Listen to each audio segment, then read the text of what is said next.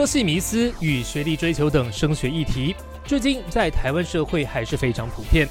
对于家长和莘莘学子而言，从是否要念大学、选择什么科系，到未来的职业发展性，一直是备受关注的话题。二零二三科系大串联 Podcaster 活动，由 Podcast 频道《人类学教我的事》主持人阿康所发起，而一一一一人力银行以及科技岛网站，也携手优秀的创作者们，透过节目谈论学历、科系的差异化。以及多元入学管道等相关话题，让无论是大一新鲜人，或是大四准毕业生，甚至憧憬大学生活的高中职学子们，都能通过创作者的分享以及相关议题的探讨而得到收获。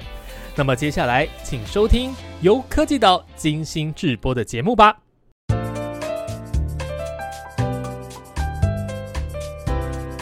欢迎回到心理师干杯，我是宝。我刚刚呢跟我的来宾已经录了一集，但是我现在这一集应该会先上了，我猜，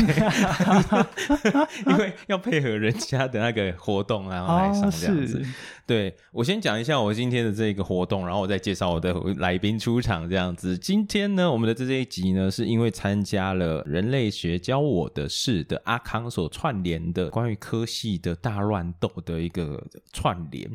希望说让我虽然说我觉得他高中生考完大学都已经选完系了，然后我们才开始。对对啊，好像这个时候他们都已经名花有主了。没有关系，没有关系，未来还是有可能会转系。或者明年啦，有一些明年的高中生嘛，或者是现在的高中生，可能会想要知道说心理系到底在做些什么的。所以呢，我就想说，心理系这个科系呢，如果说只有我一个人讲，其实我在很早期以前的集数已经稍微的讲一下我们的心理系的部分了。如果说大家有兴趣的话，我会放在这个资讯栏下面啦。虽然说我记得那一个时候录音的回音什么的蛮大的，但是大家包容这样子。那但是呢，我有一个很好奇的部分，因为我自己在服务的时候，我会发现到我的心理系跟别人的心腹系其实是差的蛮多的。嗯嗯，所以我今天呢就找到一个完全是心腹系体系出生的朋友。来 跟我一起聊，我先介绍他出场好了。讲女朋友有够奇怪的，来，Hello，大家好，我是小鱼。对，之前也是在智商辅导的这个领域里面，从大学到研究所到毕业，都是一直在这个领域里面念书。对，然后也是之前在实习的时候认识宝，所以就也很高兴说，哎，今天可以有这个机会。一起去看看，说心理系跟心辅系，或者是说台湾其他也有叫做资辅系或是辅资之类相关的科系，是有哪些不一样的地方？就大体上面就是有加了辅导这一件事情啦。对对，虽然说有一个，我们刚刚在聊的时候才发现有一个社会心理学系这一个部分被我给给遗忘了这样子。但好啦，没关系，如果他们有要抗议的话，再找他们上节目。不过，哎，对啊，如果这样子的话，我想先问你，社会心理学你们也有学吧？对，也有哦，就是也是会去了解说，哎，社会心理的一些发展嘛，然后就是可能有一些学者啊，过去的，然后他提出某一些不同，blah blah blah 阶段的理论之类，然后我们就会在那个过程里面去学，哦，原来了解到我们在这个社会框架里面。有哪一些可能会影响到我们的理论之类，然后从中去学习，这样。对我来说啦，可能是因为我是心理系的学习背景。社会心理学这一门学科对我后来在学智商其实有蛮大帮助的。嗯哦，那好像让我比较清楚说其他人可能会怎么样子想，嗯，然后这个社会是怎么运作的，所以我们会比较知道所谓的社会文化啊等等的部分。可是我不晓得，如果说对你们来说呢，社会心理学系又是怎么样子的一个存在啊？我应该是怎么讲？大学生们在碰到社会心理学的课的时候，就是那个时候，因为。我们有很多很多的课程都是叉叉心理学、叉叉心理学这样，然后就像人格心理学、变态心理学、犯罪心理学，到了这个教授社会心理学的时候，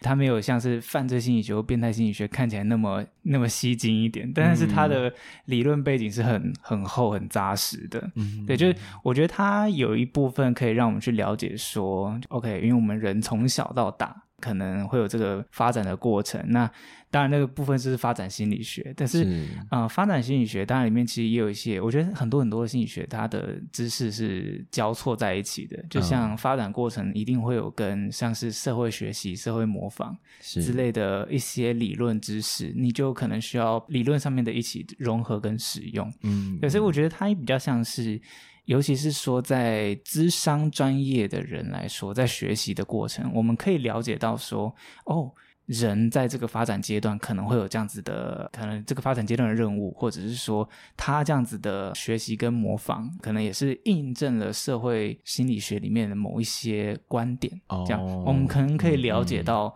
说，哦，原来前人的这个研究内容，在现在的我，我怎么看待这个个案的过程当中，我可以发现到说有一些相似的地方，嗯可以有一个切入的角度，这样。OK，刚刚我们在讲的比较是我们共通的学习的历程部分，大概我们都会学普通心理学，嗯有有吧？有吧有有有，然后还有 对，刚刚你讲到发展心理学，我们也会说啦。那发展大概就像你刚刚所说的，它其实就是我们在发展的过程当中的这一些状况。那还有社会心理学，大概也是我们会共同会提到的。犯罪心理学，我觉得就会是你们学校里面特别的部分，因为其实你们是以辅导为主嘛。是是是，所以辅导，我在猜啦，其他的学系可能比较少有犯罪的部分。哦，可能也有一些。倘若是说之后也有要做跟司法相关，嗯那可能也会说，哎，像犯罪预防矫治的课程，或者是说啊，犯罪心理学、人格的侧面绘图，或是做剖析之类。那在那个课里面，FBI 那一种，对好多人好喜欢上那个课哦，那每一个很赞呢、对啊，就想说，哎，会不会跟我在影集里面看的很像？对啊，就不像是不是？不是，就是你要阅读完很多很多知识，然后真的有一些内化，然后开始觉得演的这个内容，你可能会有一些解析，叫做哦哦原来这个人他可能有一些反社会人格的倾向，但他我觉得他会跟变态心理学有点融在一起，嗯，就是他有一些人格疾患的部分是在大学里面会上到的。但但你刚刚说的这个部分，我要特别又要再讲一次那变态心理学的部分。但 变态心理学不是大家所说的变态，好吧？而是 abnormal，也就是它跟常态来比的话，跟啊所以我们就不想讲一般人嘛，因为就好像在讲说他们不是一般人一样，所以我们只能够说是常态的人，还有不是常态的人。啊，不是常态的人，我们总不能说不是常态的心理学，所以我们只好叫他变态心理学 这样子。对，因为我们就就不说听众，以我的朋友为例好了，就是他们很常都会跑来问我，哎、小云，你有你觉得我我有没有反社会人格啊？，对，要么哎，那个东西是不是什么样子病呢、前一阵子才有人问我那个什么 Tech Bros Syndrome。那个叫做什么症候群吗？Syndrome 是症候群，没错。他他说 Tech Bros 就是科技兄弟，也就是有一大群的可能 IT 的宅男们，嗯嗯嗯他说他们所说的宅男们这样子哦，这有 quote 哦，不大家不要骂我，就是要这留言了吗？这一群人，他们可能有某一些的特征这样子，然后就有人来说，哎、你觉得他是不是有得到这个东西？我就说，呃，这个东西他，你有确定他是一个病吗？嗯还是这只是某一个人在一时兴起的时候发明的？他觉得某一些人有某一些特质，然后他就把它当成是一个 syndrome 这样子。嗯，这两个是不一样的概念啦。对，确实不太一样，而且也有。哦，有一些心理学的学生，尤其是在高中，然后一跳到大学之后才发现，嗯哎呦，原来心理学要学统计，要学数学，啊，你们也有统计是不是？对，也有统计。对，心理咨商辅导类的课，其实也有一门叫做心理评估。嗯那可能是比较放在更后面，尤其到大三的时候可能会嗯上，那就会了解到心理剂量的那些部分。哦，所以你们是评估哦，而且是在大三的时候才上哦。嗯，我记得是大三，对，OK，心理测验的部分呢，心理测验对大大三上，为什么我会知道？哦因为我之前被当掉过一次。好感伤哦。不是，你知道我们心理测验好像在大一还大二的时候就上了耶。哦，那我不知道会不会是这个也是心理系或者是说辅导系本身在课程安排的不同。嗯，我觉得是，我觉得是因为我这样子说好了，心辅系比较否已经确定他的生涯方向，嗯嗯嗯，他就是要走辅导或者是职场体系的人。会比较多是在心辅系里面，所以你们的课程比较多都是着重在这一个部分。对对对等一下，我们就会来讨论这部分。然后我们的部分呢，心理系的状况是，所有喜欢心理的人其实有分很多种。有一些人他可能特别想要去研究哪一个脑区里面到底在管些什么，所以他可能会往这个脑神经科学里面去。所以我们也会有那种脑神经科学的领域这样子，所以我们可能会有认知心理学，可能会有知觉心理学，然后还有接下来的那些脑神经的那一些科学。研究。对对，虽然说那个就要看每一间学校它的设备啊等等，那是一个很花钱的一条路。对啊，我们的我们明明就没有要买那一些设备，然后那一些设备都是被他们用的，为什么我们要付钱？那我们可能就有这样子的想法，学费妖受贵这样 对啊。所以很多时候，我们的心理系因为有这样子的部分，通常归在理科学院。嗯嗯，对。很多时候辅导学系的话，它可能就是在人文社会的部分。嗯嗯，对，这是一个很大的在学院上面就可以去做一个区别的部分。学院安排，因为每个大学它都有很多很多的学院成立嘛，然后可能也跟他们本身系所的目标不太一样，那就放在不同的学院里面。是是，所以你们比较是从，因为就我们刚刚所说的，其实就是跟人文科学是比较有关系的了，所以你们就会在人文的社会科学的部分。然后我们的话，可能就会有像我刚刚讲到大脑的部分，那或者是也有一些可能呢，后来大脑其实赚不到什么钱嘛，因为台湾没有什么样子的研究的 研究者这样子，所以我们可能就又另辟到工商的部分，也就是这样子的。可能比如说像是在脑神经它的回馈的部分，是不是它能够回馈在某一些的商业用途上面啊？有一些老师就去研究这个部分，那也有一些老师是从社会心理学那边过来。来的，也就是他在研究某一些人他们的行为是怎么样子来的。那这些行为，我们有没有办法借由某一些的状况去操控它，或者是观测它？所以有可能有一些是透过做问卷的方式，然后去观测它，也就需要要有这个心理测验的部分，要去写说，哎，我要怎么样子去编辑这一些测验，然后测验的部分到底应该要学习些什么部分，这样子。那所以也有这些剂量的学习。然后另外的话，如果在食物上面也会有临床或者是智商的学习，所以你马上就要分讨论分家的问题。没 错，所以你刚刚说到评估的部分，我就想，哎，我们没有心理评估的这一堂课，但是我们有所谓的心理横件的课程。那那个横件的课程，基本上就是在我们。这这就要讲到心理师的差别耶，我觉得好烦哦。但是，我不知道现在的高中生应该，我不知道他们会不会知道，就是临床跟智商的差别。至少我那个时候我是不知道啦。哦，真的？对我那个时候完全不知道。但是我也是念到很后面，才开始发现，哦，原来我可能比较偏好智商的体系这样子。嗯，我其实也是应该这样子说，原本。我觉得我自己很适合临床，但是实际上面智商有蛮多的东西在吸引我的。哦，对，所以我其实，在两边有一点的摆荡。好，我就先稍微的讲一下，说临床和智商大概有什么样子的差别好了。临床的部分呢，跟智商的差别，好像最主要就会是我们面对的人是不一样的。嗯，那临床的人，所谓的临床，也就是我们已经到了医学的体系的部分了。所以很多时候，这样子的人，他可能就是我们刚刚所说的 abnormal 的状态了。嗯所以呢，他们在这样子比较不是正常、呃正规化的一 个状态的时候，要讲他们不是正常，真的是对我来讲很困扰。但他们不是这样子，跟一般的群众一样的状态的时候，他们就有需要要有更精确的方式去判断他们现在的状态大概是在什么样子的情形下面。所以在这一个状况下面，我们就需要要有一个横件系统去判断，诶，他现在人到底是在正常的哪一个范畴里面，还是他已经落入到跟一般人有很大的差异的状况底下了？他必须要有更积极的治疗，比如说要吃药啦，或者要做其他的事情，这样子，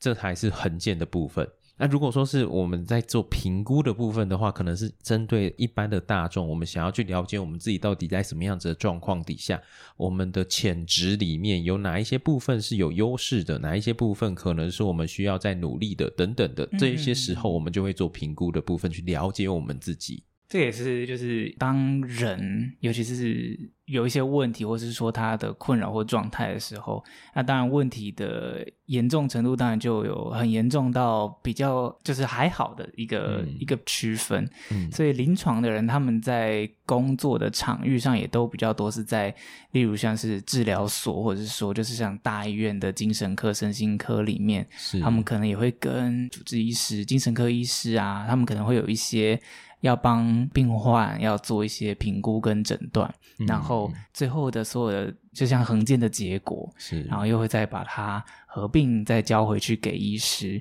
所以他的工作场域都比较是在医院的体系里面，对。但是咨商的话就比较在外面社区、学校，嗯或者是我看是比较少医院有在收咨商的啦。对啊，可是你那一个时候是在医院实习，对不对？对我之前是在医院实习的，哦，但那个我觉得好像也是因为那个时候我在那间医院实习，刚好就是我们学校的老师也是跟那间医院精神科的医师很熟，哦有一些人际关系，所以也就是说，哎，我们学校其实有一个机会可以去那里实习。这这样就是资商体系的学生反而有机会在医院体系实习，这是一个很不一样的经验。这样、嗯好像也有机会去了解到说，哦，原来他们虽然说我们做的工作很像，但他又有一些不太一样的地方，甚至他们可能也有一些很擅长的部分，像他们也很懂，就是说药理、病理那些东西是怎么样，嗯。有一些急转互动的部分，那个当然就是智商比较我们不太会去碰到的地方。这个好像也是我们心理系的人跟跟心辅系的人在智商的时候还蛮不一样的部分啦。嗯因为基本上我们通常在学变态心理学的时候，我们很容易会去学到，可能是我们学校而已，我也不晓得，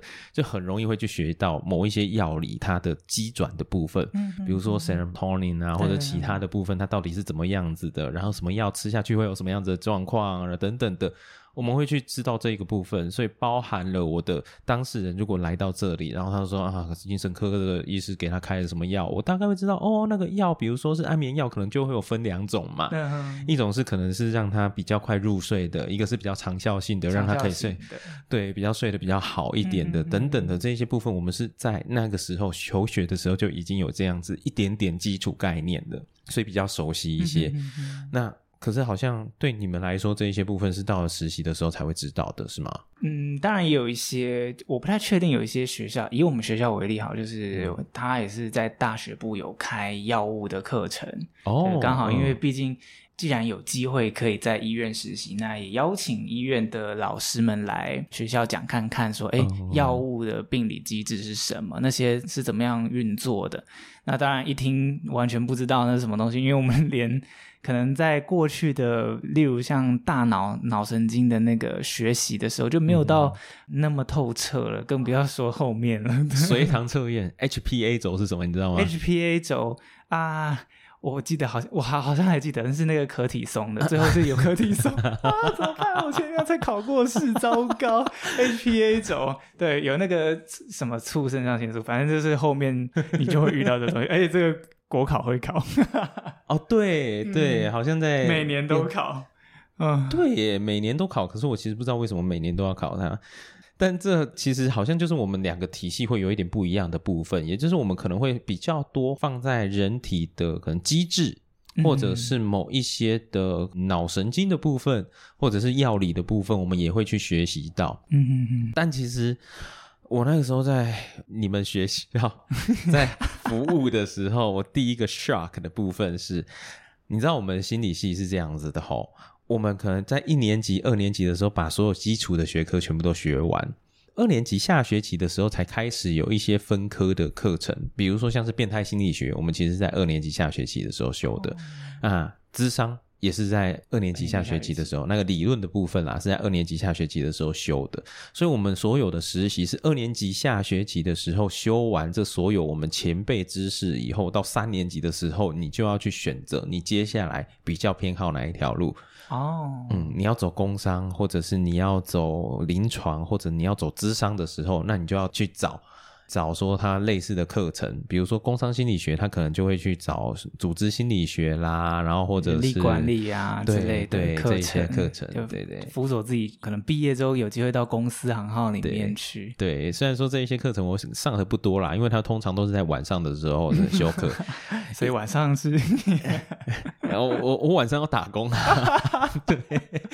没有办法。但我觉得那个时候会晚上休课也是很正常的，因为通常我们聘请的会是夜师，哦，对对，对，就是已经在产业里面的，比如说已经在一零四银行里面，就是可能哎那个那个什么村呐、反正就是我们有一些在一零四啦，或者在其他的公司里面的一些高层，其实是我们老师的学生，哦，所以他们就会回来到我们学校里面开这些课程，让学弟妹上这样子。嗯哼哼对，但我现在没有要帮我们学校打广告啊，希望请给我个业配这样费用这样子。那要不然的话，我们可能就会需要去学智商或者是临床的部分了。最主要可能这三个啦。那也有一些人他可能是走比较理论派的，那可能他们就会跟老师他们去做一些专题的部分。学术类的，对对，嗯所以我们嗯也有学长，他是做关于大脑的，可能他在专题的时候是做大脑的选决策部分吧。嗯哼那他本身对临床很有兴趣，所以他后来就结合这两者。到了，嗯，他现在比较多的专长可能就是关于睡眠的部分，他会去做睡眠的诊断，然后在睡眠的过程当中，你可能透过一个仪器去检测你的脑波啊等等的部分，然后去看说你在什么样子的时候是睡得比较好、睡得比较差的这样子的部分。嗯这个是我们心理系的部分，但我刚刚讲说，我第一次看到你们 对心辅系的一个 shock，就是你们从一年级的时候已经开始在接触智商工作了，或者辅导工作了，对不对？是是是，对，就是我们在一年级的时候，其实就有安排一些，这可能也是智商系，或者是说有跟辅导有关的系所本身，可能在课程安排上，就是在一年级的时候，会比较想要让你更快了解到什么是辅导，嗯像辅导本身它有哪一些原理跟概念，或者是如果你未来要成为一名资商助人的工作者，那你势必就要先有一些自我觉察，然后就开始从这些课程里面出发。哦，已经有自我觉察课程了，嗯然后可能就会在课程里面就开始通过不同的方式，例如绝对不是写报告，但是就是有一些绘本啊，有些表达性的艺术美材，让你去了解说，哎，有一些东西你可能还没有完全的去整理好，或者是怎么样，而这个东西有可能在后续的工作过程中会又再浮现慢慢浮出来。是，对，所以这可能也是在新辅系或者是说辅资系的课程安排上面，会更快想要让学生去了解到说，哎，我是一个怎样的状态？我了解辅导的同时，我也了解到，嗯、我的这个状态会怎么影响到辅导的进行，这样。嗯所以他的课程安排好像都还蛮往前推的，嗯像你刚刚说到，就是说心理系其实在一些智商技术的课是好像二年级下学期，甚至没有智商更后吗？技术是在三年级上学期，对，智商的嗯理论，也就是我们在讲说什么学派什么学派，是嗯二年级下学期的时候在修的。哦像辅导系的话，理论的课程是二年级上学期就开始了，然后哦技术的课甚至是团体也都是在二年级开始进行练习的。哦，对，所以他我觉得好像可能也要看那每一间学校针对理论的练习，或者是说啊理论的一些知识收集，或者是说实务工作的训练，可能每个学校重视的比例不太一样。嗯那比较重视实务工作的，他可能就会把实务类的课程往前，可能会更快上到那个课，这样。我在猜，可能辅导类型的通常都会比较快上到这部分啦。嗯哼至少是辅导原理之类的，其实我们是完全没有上过。我记得我们好像是一年级上学期就上辅导原理了。对啊，什么三级预防啊，对对，三级预防的知识，然后助人的 HIL 的三步骤嘛，探索、洞察、行动啊。哦，那个你们从一年级的时候就修对对，很快就知道那是什么，然后也很快就会知道 Rogers 的那些概念，例如什么请听、真诚一致这些部分，就是很早的时候，因为你才刚进来新辅系，嗯。所以保持着一个好像对这个领域很好奇的状态，那就让你了解说，哎，咨商其实是一个怎样的范围，然后他嗯。有很多很多工作的内容，嗯。但他也要也有很多知识跟理论要收集起来，所以先早一点了解到说辅导是一个怎样的领域，然后嗯后面再开始有很多很多的知识啊、技术啊，然后通过实作开始去练习，好像就比较聚焦在辅导。咨商，或者是说有些学校也有教育学程，嗯。通过去学教程的过程，然后未来有机会当辅导老师的。对啊，嗯。我在想辅导的学校应该大部分需要要有教育学程的部分吧，因为辅导就是一个否学校的，就像我刚刚讲的嗯。三级预防的部分，它就是针对学校而已，嗯。而且可能是大学可能也有啦，但最主要还是针对在国高中的时候的这一个嗯。状况下面。就，因为我们三级就分，就是真的有三级啦，这样子啊，嗯就初级当然就是比较有点像是健康教育那些的嘛。OK，我想说你说的真的有三级的意思是？但是啊，这个部分可能也就是后面学习过程中就会发现到说自己可能比较偏好，例如像宝刚说的，就是如果说真的是到心理系，嗯在这个堆积的过程，你就会知道说，哎，我可能更偏好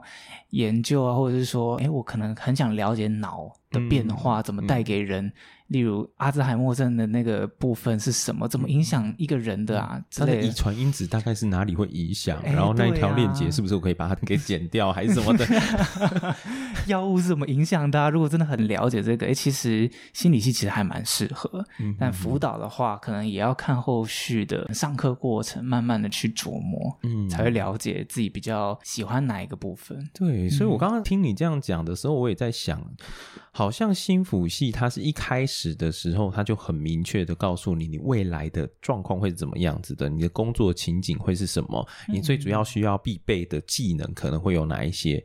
而心理系好像在一开始的时候，我我我自己觉得啦，好像我们一开始都在探索的状况，然后很快的我们就必须要去上手。你想想看，我们是二年级下学期的时候，大概知道说 Carl Rogers 他在干嘛、嗯 f r e e d 他在干嘛，哦，可能从上学期就有了，因为 personality psychology 的部分嘛，对对对，就是人格心理学的部分。人格心理学会会有一些，对，那接下来到那个理论的部分，会大概知道他们在做些什么东西。嗯。然后接下来我们在三年级上学期的时候，就要跟别人一对一的演练；下学期的时候，我们就直接到实习的机构里面，所以很紧呢、对啊，其实我觉得那个真的是线绳崩的，真的是紧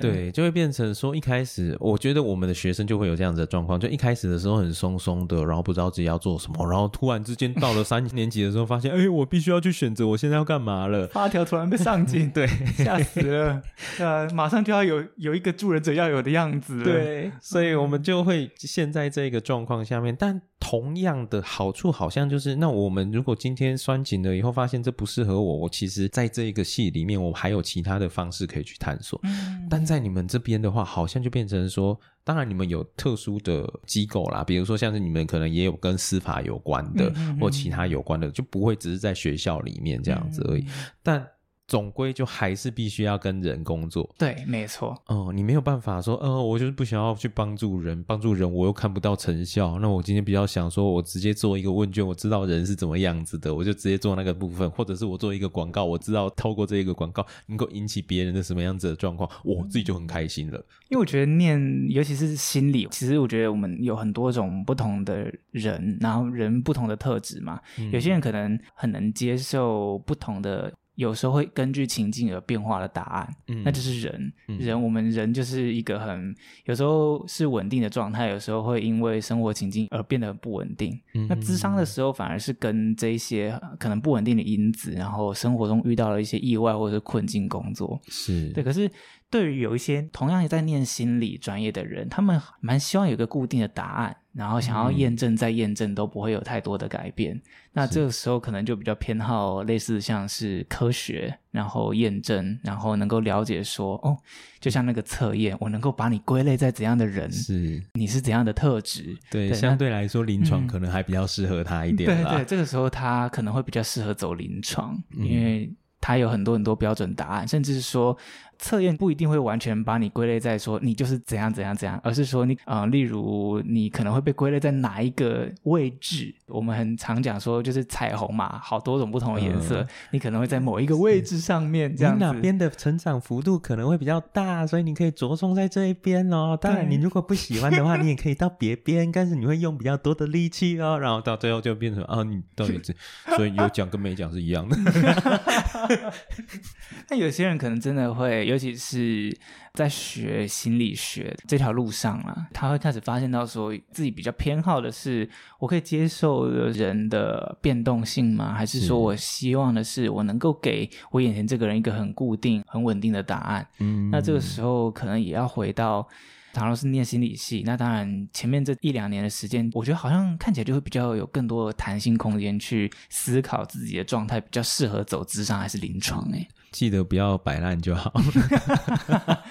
例如像我一样吗？没有，我有很多同学他是普通心理学补了四年。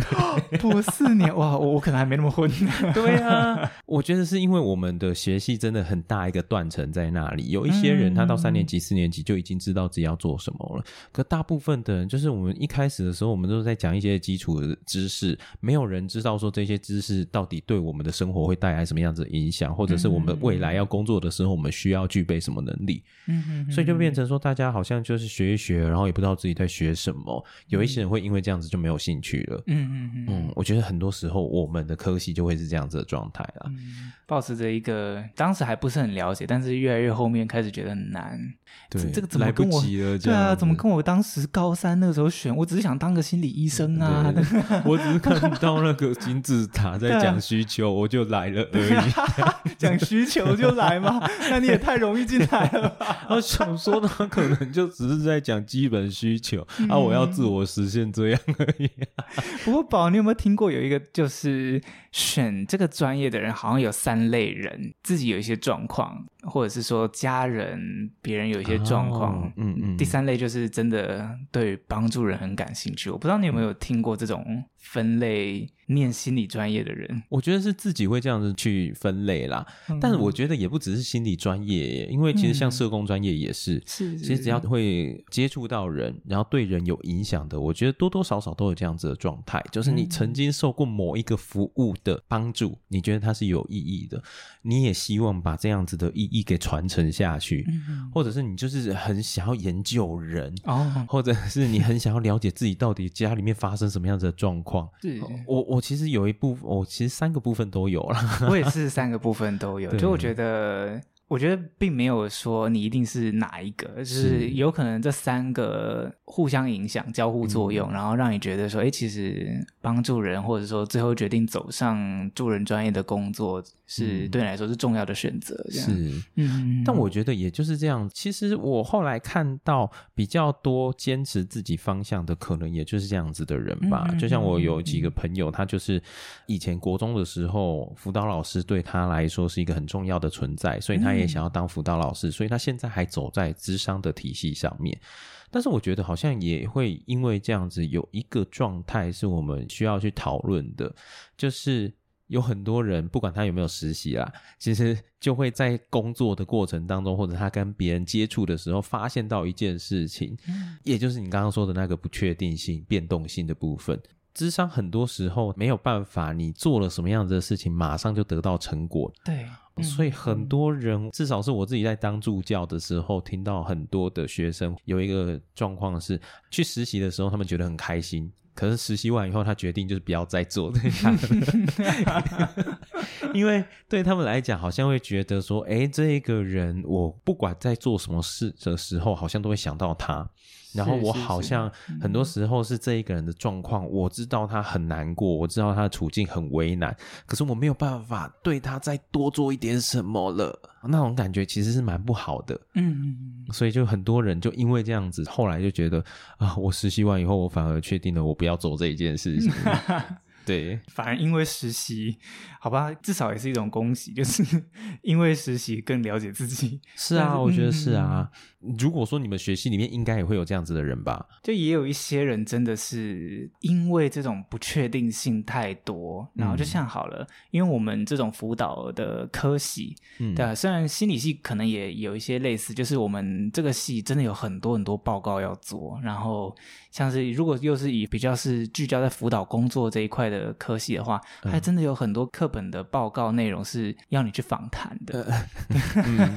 那访谈过程当中。看到一个活生生的人，他有很多很多不同的故事、不同的经验，嗯然后他给你的答案，有时候也未必是你预设好的那些假设。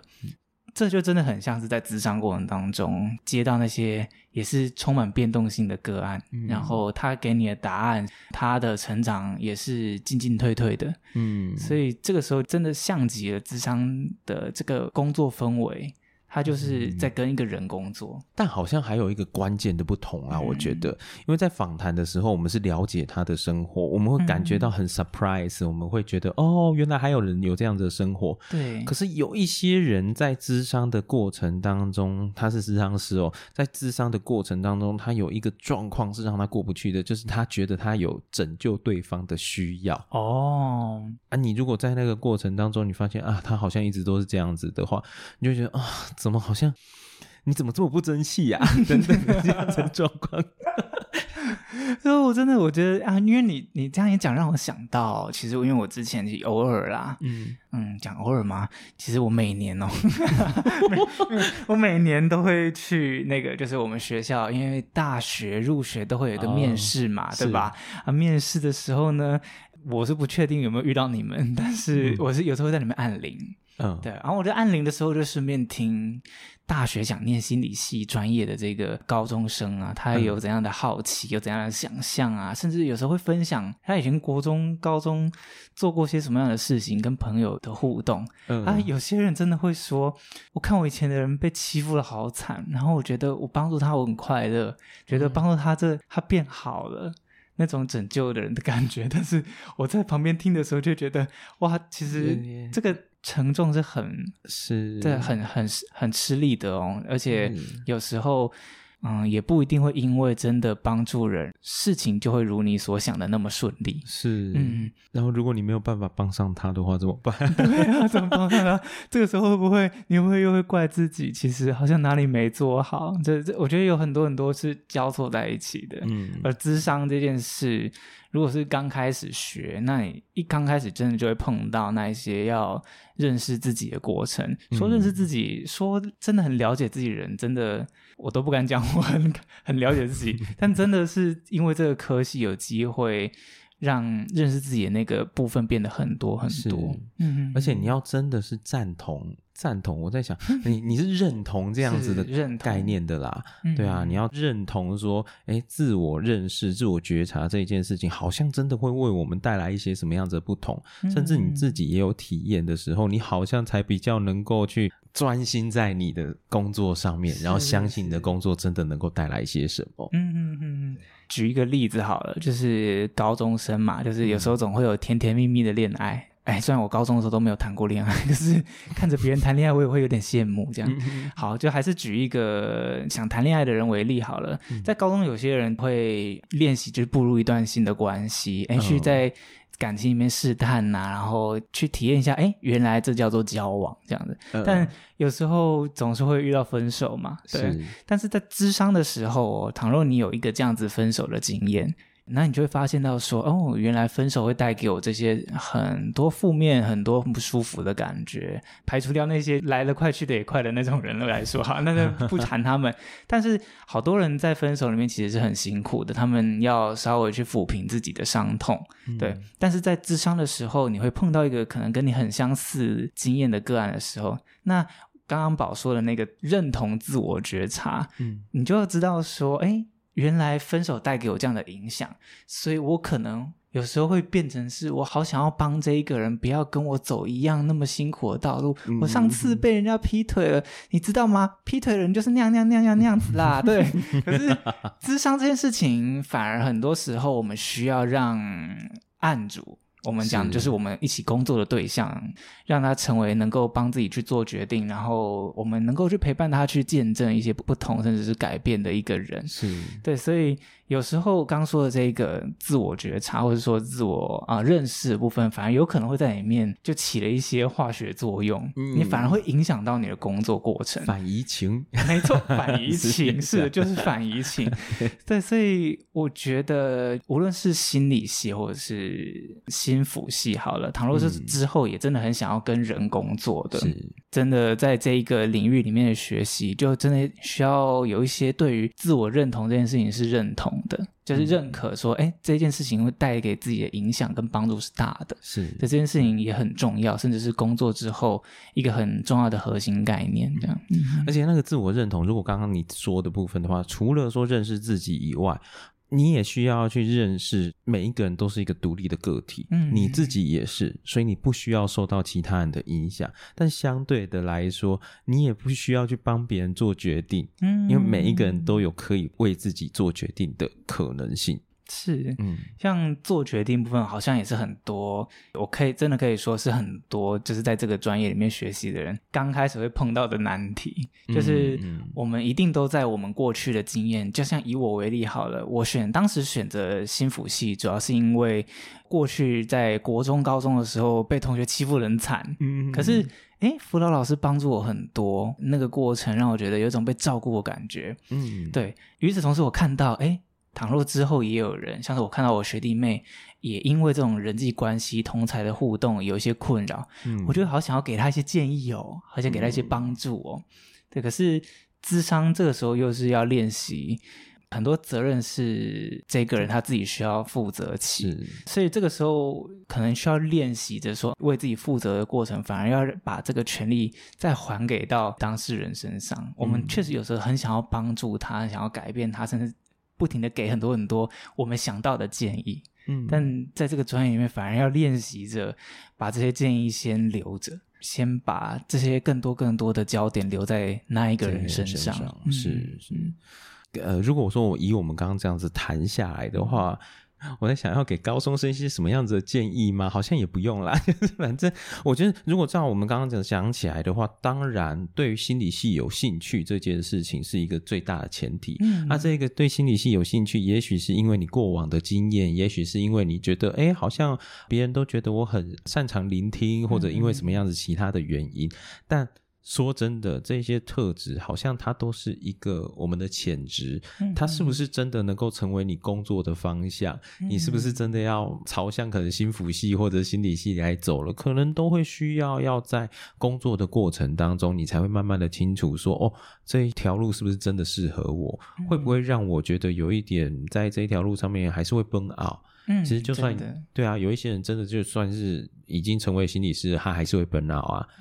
那那个过程当中，到底我们是在什么样的状态，随时去觉察它，其实才是比较重要一点的啦。然后更重要的部分是，我觉得生涯这件事情，它是随时都不断的在变化的。嗯不要想象自己就找到一个店以后，你就永久的就瘫在那里的，好像有点不大可能。就算我现在是心理师，我还是在思考着，如果我今天可能是奔 out，可能是没有案子，可能是因为什么样子的原因，不大能够再做心理师了的时候，那我到底还能够做些什么？去除掉这一些的名号，去除掉这一些的已经有的成就以后，我到底是怎么样子的一个人？我觉得这件事情也是重要的。嗯嗯嗯，而我在想，以我有一个学妹，就是她之前也跑来问我，哦，她的又一个更小的妹妹最近要念大学了，嗯然后她就是卡在她不知道要念辅导智商系还是就单纯的心理学系这样的。嗯嗯嗯，然后那个时候我就觉得，诶，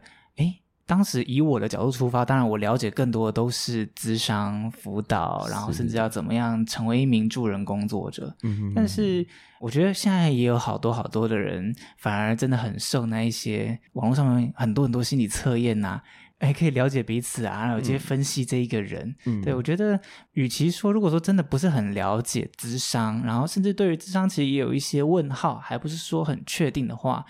以我的角度出发，我反而会选择心理系。就我哦觉得可以再给自己更多的空间去了解，因为我们上的课其实有很多，像是说课程的内容或是知识理论是重叠的。是对，那当然之后如果说真的，哎，其实也对咨商的工作很感兴趣，那当然在心理学系的里面的学习，那你也可以慢慢的朝咨商的角度慢慢的是偏过去。那之后如果说，哎，可能对于刚刚说的 abnormal 的那些人很感兴趣，好想了解他们到底是 哪一个部分的变化太影响这一个人了。甚至是之后真的也很希望可以在医院体系服务这一些人，那当然可以持续朝着临床的这个角度前进。这样，对，所以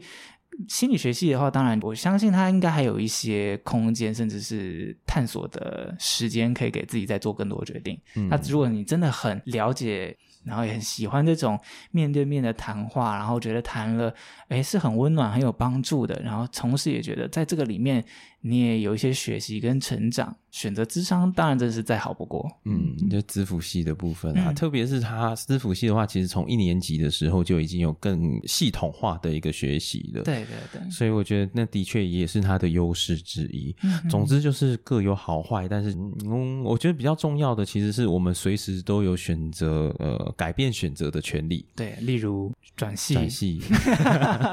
或者是或者是在某这个学系里面转其他路也可以对啊，就是或者是你真的之后有在另外一个专场都可以。大学真的是很多元的学习环境。是，嗯对啊。好啦，我们今天的课程，啊，我们今天不是课程，我们今天的 节目就先到这边告一段落，真的很像在上课耶，我的妈呀！